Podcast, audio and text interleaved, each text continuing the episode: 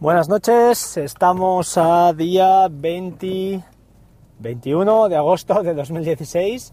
Estamos a domingo, son las 21.03. eh, voy para trabajar, último día de, de trabajo antes de coger unas vacaciones o medio vacaciones, veremos. Os he dicho que estábamos a día 21 y es correcto, sí, correcto.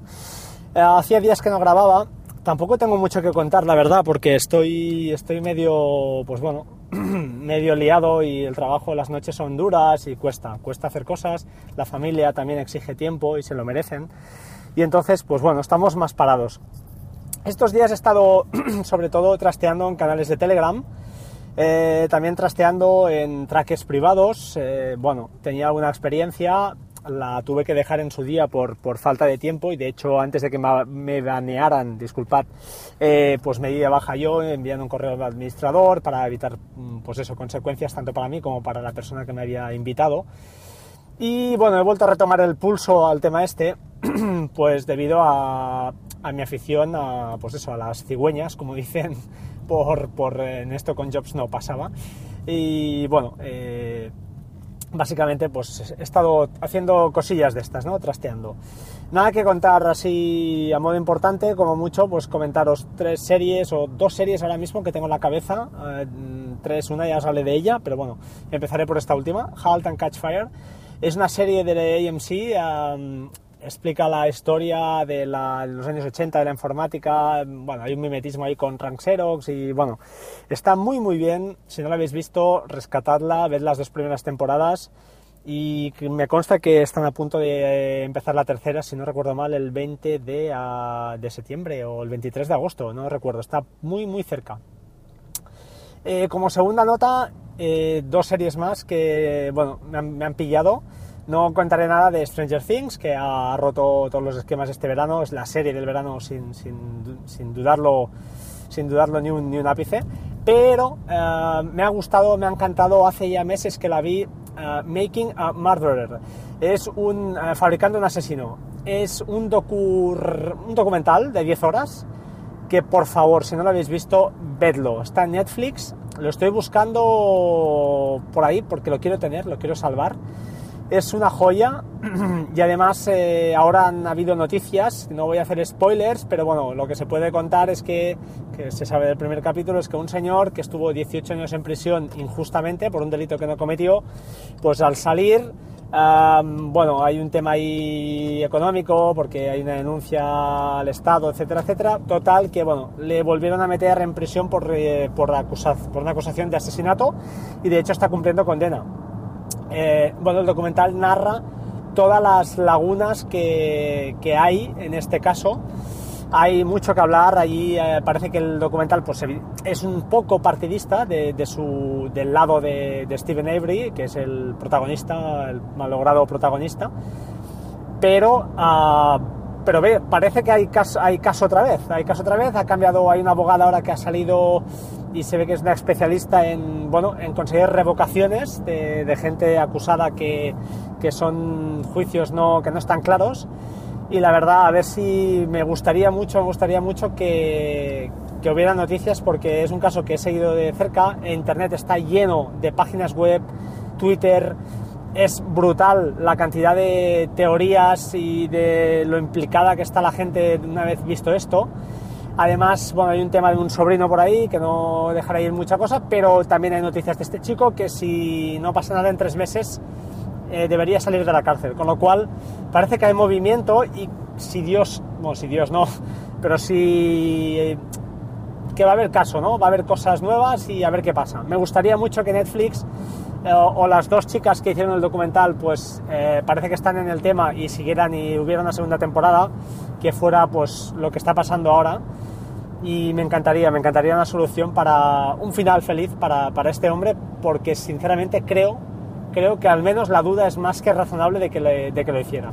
Con lo cual soy de los que pienso que si no hay una certeza, una, una certeza absoluta, condenar y amargar la vida a alguien, porque de hecho ya se las, se las has quitado eh, estando en prisión, pues me parece muy injusto. Y finalmente, una tercera serie que estoy viendo y que me está encantando también para los que sois de, pues bueno, eh, si lo recordáis, yo creo, yo lo recuerdo perfectamente. el caso de OJ Simpson. La serie se llama American Crime Story y es una auténtica mm, gozada. Estoy en el cuarto capítulo, versión original subtitulada, en español creo que no está, pero se entiende muy muy bien el inglés. El productor de John Travolta además aparece en la serie. Eh, de OJ Simpson hace el actor uh, Bubba Ay, no, sé, no recuerdo cómo se llama, eh, no sé qué Junior, pero bueno, es un buen actor. No se caracteriza muy muy bien con él porque era un tío, o es un tío de metro 90 casi y, y él justamente no, no es un tío muy alto, pero está muy muy bien hecha y estoy enamorado. Son 10 capítulos y estoy en el cuarto. Narra toda la historia de posterior al asesinato, de, pues, si no lo conocéis, de la exmujer y de un amante, parece, de, o un, novio de esta señora, porque al final estaba ya separada. Y bueno, yo sé el caso en su día, no es ningún spoiler, decir que, bueno, el tío parece que los, les acuchilló, se los cargó y gracias al dinero que tenía y a todas las arbucias legales que consiguieron pues, eh, hacer la defensa, pues al final se libró. Se libró en un primer momento, después un tribunal civil lo condenó, pero bueno, en prisión no, no estuvo, estuvo muy poco. Eh, bueno, es una pasada, vedla si podéis. Eh, son 10 capítulos, ya os digo, yo voy por el cuarto y si Dios, si Dios, otra vez con si Dios. Si puedo me la zamparé lo antes posible. Creo que nada más, eh, estoy improvisando, eh, creo que no me dejo nada. Comentaros, bueno, esperando ya la keynote que está cerca, de septiembre, o el nuevo anuncio del nuevo iPhone. Yo no voy a cambiar, me voy a quedar en el 6S, lo tengo claro. Y creo que nada más, porque esperando los nuevos MacBook tampoco voy a cambiar. En cuanto a NAS, bueno, estoy con, con, una, con un dilema, la verdad. Estoy con un dilema, sé que el año que viene me va a tocar cambiar eh, de NAS, o esa es la intención que tengo, si, si el dinero me lo permite. Me vendería mi, mi DS1513 Plus, que es un pedazo NAS, la verdad. Es un buen cacharro, no, no, le, no le he hecho en falta nada, simplemente eh, si cambio será por un tema de bahías. Eh, tengo las cinco bahías ocupadas y mi intención es pues ampliar a un NAS no más potente sino con más bahías porque la potencia en el NAS yo de momento no la necesito tengo un Mac mini que estoy encantado con él haciendo de Plex Server además de Hazel trabajando como digo yo siempre para mí las 24 horas del día es una auténtica pasada y no lo cambio, no lo cambio al menos de momento. Hay, me, me hicieron dudar en un momento QNAP, que realmente en cuanto a hardware es pues eh, muy superior. El rendimiento de Plex es muy bueno y al llevar un, creo, creo, si no estoy equivocado, a un coprocesador eh, de un tema de gráficos, perdón, un procesador para gráficos eh, dedicado, pues el tema de Plex va muy, mucho más fino que no en, en los Synology que, que, no, que no está pensado para, para el servidor de Plex. bueno, como alguien ha comentado, Plex, perdón, Synology, Synology, mm, eh, dedica eh, un esfuerzo a sus aplicaciones y eh, en parte es lógico que pues, de ese vídeo, por ejemplo, sí que transcodifique, si no recuerdo mal, 1080 tranquilamente y el 4K no lo sé, pero yo diría que también sin problema porque aprovecha pues eso, sus chips dedicados que ellos meten en los, 4, en los 216 Play y estos modelos pues que están encarados a eso. Yo no soy usuario de ese vídeo, me han dicho que va muy bien en el Apple TV, pero para mí mm, es que Plex se ha convertido en, en, la joya de la corona y no quiero cambiar, no quiero cambiar, no voy a cambiar de momento. Kodi va muy bien, lo conozco, pero sigo por mi manera de ser, es un tema de maneras de ser. El que tiene, quiere ver online, pues no tiene, no tiene ningún problema y casi pues Kodi le soluciona muchas papeletas porque, eh, bueno, tiene sus add-ons, ¿no? Esas cosillas que le instalamos y que nos permite, pues, mm, ver canales de una forma ilegal, ¿no? Vamos a ser claros. Yo no soy de esos, de momento, eh, no soy muy futbolero tampoco y entonces no necesito de estas cosas. Eh, Plex, evidentemente, tampoco es que digamos, seamos realistas, no es una fuente de legalidad, pero bueno, también es cierto que pago Netflix y cuando venga HBO supongo que acabaré pagando HBO y Plex supongo que irá poco a poco relegando a un segundo plano. A día de hoy, ya os digo, para mí imprescindible y para mi hija todavía más. O sea, es que no, no tengo, no tengo reemplazo. En fin, bueno, la, la, la la duda ¿no? entre QNAP y Synology que se me creó en un momento de cada año que viene pensando en qué quería hacer. Pues bueno, eh, lo que os decía, Synology tira más por sus aplicaciones y las potencia y en cambio pues eh, QNAP prefiere que los terceros pues desarrollen, con lo cual Plex es una aplicación que funciona perfectamente, Kodi también funciona perfectamente y entonces pues bueno, tiene sus puntos fuertes, claro que, claro que sí. De, tengo un familiar que se ha, comprado un QNAP, un 453 creo, eh, está contento, no, a ver, no es un experto, eh, o no es un nivel muy muy alto de como usuario, pero bueno, eh, ya sabéis que QNAP tiene más, muchas más opciones, igual algunas cosas le cuestan más, pero para el servicio que creo que le va a dar, mmm, creo que le bastará y le sobrará. De hecho, le comenté que era un error bajo mi punto de vista, porque el, el router lo tiene muy lejos de la tele y el QNAP eh, también en principio lo metía, o el, el, NAS lo quería meter al lado del router, con lo cual es, es estúpido bajo mi punto de vista comprarse un NAS con salida HDMI y que te viene con un mando para no explotar esta, esta, esta mm, feature, ¿no? esta característica.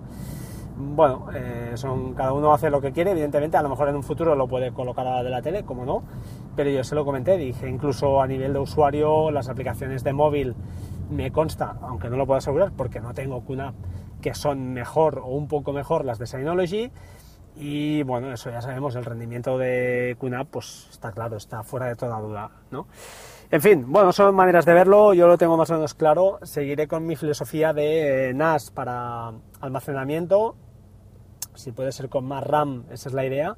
He visto, uh, ya que os lanzo aquí la, la, historia, que el 1815, si no recuerdo mal, el 1815, que es un 8 bahías, eh, bueno, ya, ya en teoría son 6 GB de RAM, pero ya he visto por ahí alguno, alguna persona eh, que le ha metido 16 y no ha tenido problemas. El consejo que da, evidentemente, es si lo hacéis, eh, pues nada más recibir el NAS, guardar los 2 gigas que vienen por defecto, porque si hubiera algún problema, entiendo que con los 16 gigas, eh, si ven que está esto dentro, no te lo va a cubrir la garantía, porque ellos dicen que el máximo 6. También es cierto que si pasa algo, no sé hasta qué punto ellos pueden llegar a saber que es, que es debido a un, pues a un uso indebido, ¿no? Al final es un uso que no te aconsejan. No lo sé.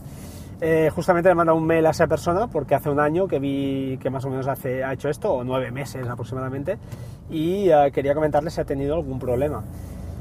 No sé, no es el único, ya os digo, eh, mi intención sería esta, vender el que tengo a un precio razonable, eh, mi NAS está impecable, cada 3-4 meses tengo una alarma, lo limpio, lo paro, le paso el aspirador, está impecable.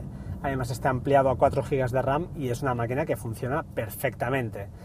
Eh, la única cosa es, la de siempre, o sea, al final, bueno, lleva un Intel, un Plex, si no tiene que transcodificar sin problemas, si tiene que transcodificar, depende del bitrate de la peli, pues la cosa se complica, voy a ser sincero, pero como NAS funciona perfectamente y yo lo he tenido 24 horas al día y me va genial. El cambio sería, os digo, tengo 5 bahías llenas y voy, voy, la intención, aunque ahora no necesito espacio porque tengo de sobra, eh, la intención es que, bueno, Diógenes digital y seguir acumulando. Mm, no me voy a comprar una ronda expansora, que sería una opción, sería una opción, pero si saco un precio razonable por este, mm, pues no, voy a actualizar, me voy a comprar uno 18.15 o 18.16 si hay, no sé, veremos los precios que, van saliendo.